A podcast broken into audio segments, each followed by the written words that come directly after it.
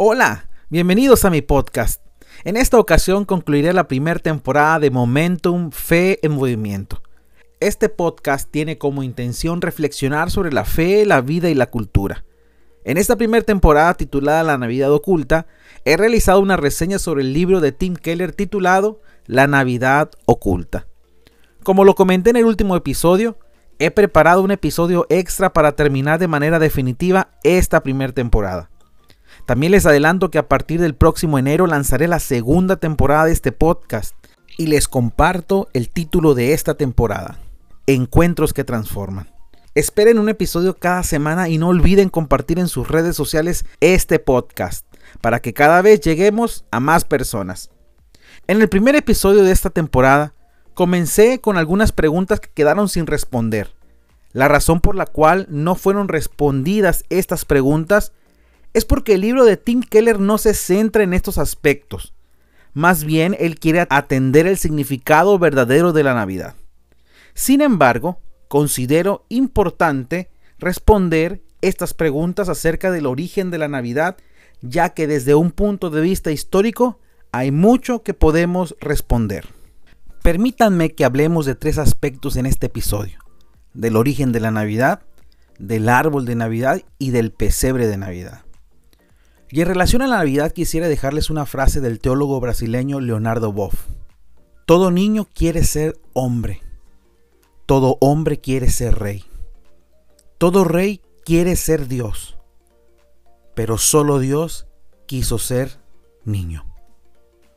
Tal vez si nos quedáramos solamente con esto, habremos ya dicho lo suficiente.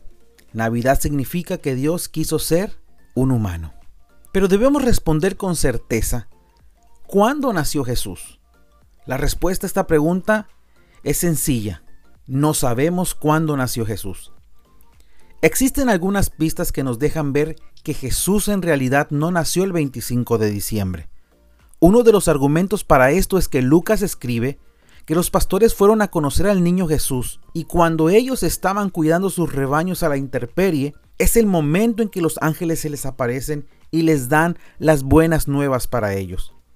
Y según los expertos, los pastores no pueden estar a la intemperie en las fechas de invierno, ya que las temperaturas por las noches bajan considerablemente.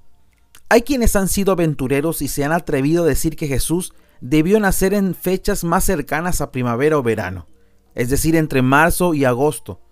Sin embargo, aunque pudiéramos acercarnos a la fecha, no lo sabríamos con exactitud, simplemente porque el calendario judío es lunar y el nuestro es solar por lo que sencillamente habría discrepancias.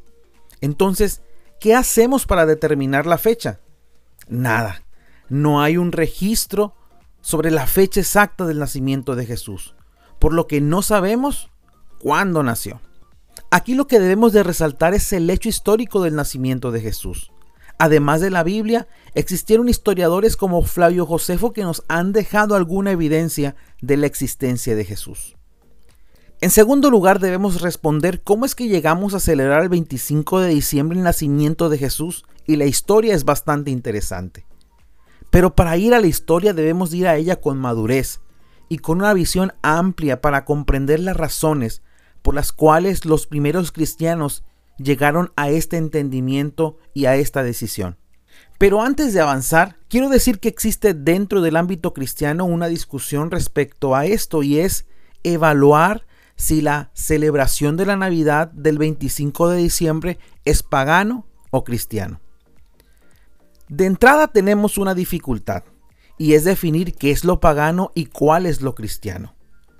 Para algunos, paganos puede definirse como todo aquello que no proviene o no aprueba a Dios. Sin embargo, esta definición es bastante débil. Dicho esto, quiero decir que hay un sector del mundo cristiano evangélico específicamente los fundamentalistas y conservadores, que llanamente dirían, la Navidad es una fiesta pagana, pero tal afirmación es enteramente discutible. Pero volviendo a nuestra definición de pagano o cristiano, debemos tener sumo cuidado al momento de clasificar lo que es pagano y lo que no lo es, pues para algunos todo lo que en la Biblia no se encuentra es pagano y no debe de ser practicado. Pero cuando aplicamos este mismo principio a otros aspectos de la vida, nos damos cuenta que muchas de las cosas que usamos y hacemos sencillamente no están en la Biblia. Y la razón es porque existe un abismo de tiempo y de cultura entre nosotros y los autores bíblicos. Pero, ¿qué hacemos entonces con la Navidad? Esta es la pregunta que todavía muchos se siguen haciendo. Con esto en mente respondamos, ¿cómo llegó el cristianismo a celebrar el nacimiento de Jesús el 25 de diciembre? En las culturas antiguas se celebraba la victoria del dios Sol, y esta conmemoración se hacía entre el 20 y el 25 de diciembre. Incluso muchos dioses antiguos se creía que en esta fecha nacían. Para aquellas culturas, carentes del conocimiento científico que hoy nosotros sí conocemos, tenían como costumbre practicar las religiones de la naturaleza, es decir, religiones en donde la lluvia, el sol y la luna son vistos como dioses, y esto por el hecho de que participan activamente en el ciclo de las cosechas. Por lo tanto, los simples fenómenos naturales eran divinizados. En estas culturas se celebraba el solsticio de invierno, es decir, el día más corto de luz solar, y a partir de ahí los días se irían alargando, por lo que esto es visto como una esperanza de que la oscuridad sería vencida por la luz. Los romanos, por su parte, también celebraban esta fecha y era conocida como la Nativitis Solis Invictis, es decir, el nacimiento del sol invicto o el sol de justicia. También se celebraba el nacimiento del dios romano Apolos y del dios griego Helios. Y es de esta manera como muchas culturas del hemisferio norte consideraban esta fecha como el nacimiento de sus deidades. Y la razón es sencilla, era el inicio de las lluvias y por lo tanto la tierra comenzaría a germinar.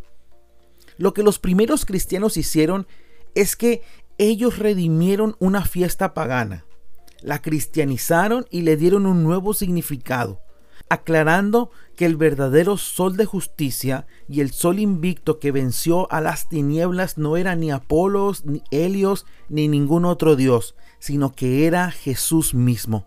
Ahora, debemos considerar un concepto que tanto Pedro como Juan usan en sus escritos, y es el término la estrella de la mañana. Segunda de Pedro 1.19 y Apocalipsis 2.28 y 22.16 son pasajes en donde podemos encontrar el término la estrella de la mañana. Pero no debemos confundir lo que la profecía de Isaías 14:12 en donde se usa una expresión similar. Pero esta profecía es en contra del rey de Babilonia, pero que algunas veces es interpretado afirmando de que quien se habla en ese pasaje es Satanás. Esta expresión de estrella o lucero de la mañana era usada como una propaganda de los reyes de aquel tiempo era visto como el inicio de un nuevo periodo de esperanza bajo su reinado, quienes traerían un nuevo amanecer a su pueblo, por lo que los reyes eran llamados también luceros de la mañana. En otras palabras, el término era usado de manera común entre los pueblos, pero lo que los autores bíblicos hicieron es tomar estas ideas paganas y darles el verdadero significado de que Jesús, el Hijo de Dios y el verdadero, era quien traería un nuevo amanecer a la humanidad. Con todo esto, los primeros cristianos alrededor del siglo 3 y 4 discutieron sobre cuándo nació Jesús, y el no tener una fecha para este importante evento lo que ellos hicieron es tomar la celebración que los paganos hacían el 25 de diciembre, donde según ellos nacía el sol de justicia, para cristianizar esta festividad, para decir que el verdadero sol de justicia de la humanidad había nacido en la persona de Jesús. Por ello, en el 325, el Papa Liberio decretó la fecha del nacimiento de Jesús como el 25 de diciembre, y a partir de ese momento la celebración se mantiene en esa misma fecha. Pero ahora pasemos a hablar de otro elemento importante en estas fiestas de Navidad. Me refiero al árbol de Navidad. Y es que esta costumbre nace en el norte de Europa, en los países germánicos y escandinavos, y es aquí donde estos países celebran el nacimiento del dios Frey, el 26 de diciembre. Se dice que San Bonifacio en el siglo VIII cortó un árbol y a éste le colocó manzanas y velas. Las manzanas representarían el pecado de la humanidad y las velas representarían la luz que elimina el pecado de nuestras vidas. Con el paso del tiempo, esto ha evolucionado hasta lo que hoy conocemos como el árbol de Navidad. Ya no se usan manzanas sino esferas, y ya no son velas las que son colocadas sino luces. El árbol de Navidad nos recuerda un gran mensaje vigente para todos nosotros. Reconocer que solo la luz de Jesús es capaz de eliminar las tinieblas de nuestro pecado. Pero pasemos al último elemento, el pesebre de Navidad. Tal vez el pesebre sea el elemento de la Navidad más nuestro. Esta costumbre se remonta al siglo XIII de la mano de San Francisco de Asís.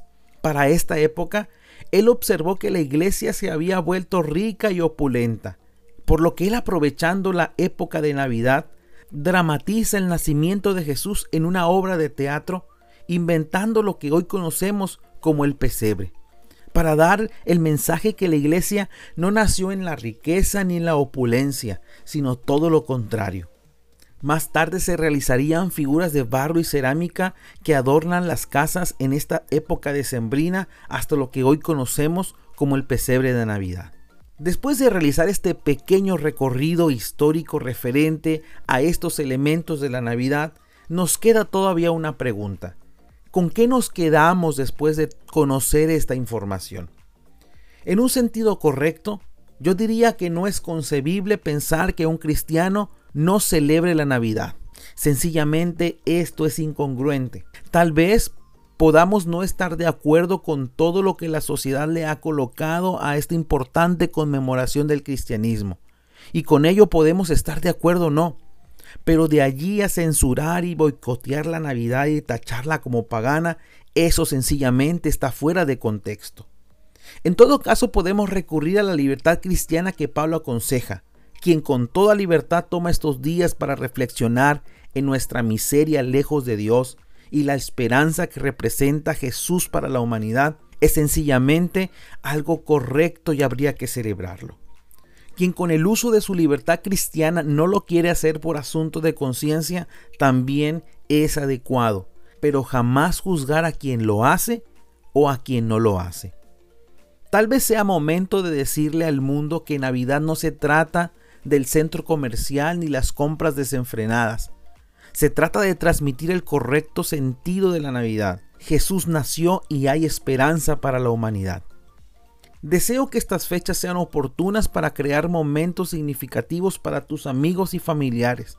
Ser agradecidos con Dios por el regalo que nos ha dado, la salvación de nuestras vidas.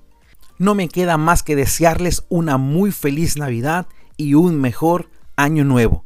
Hasta la próxima.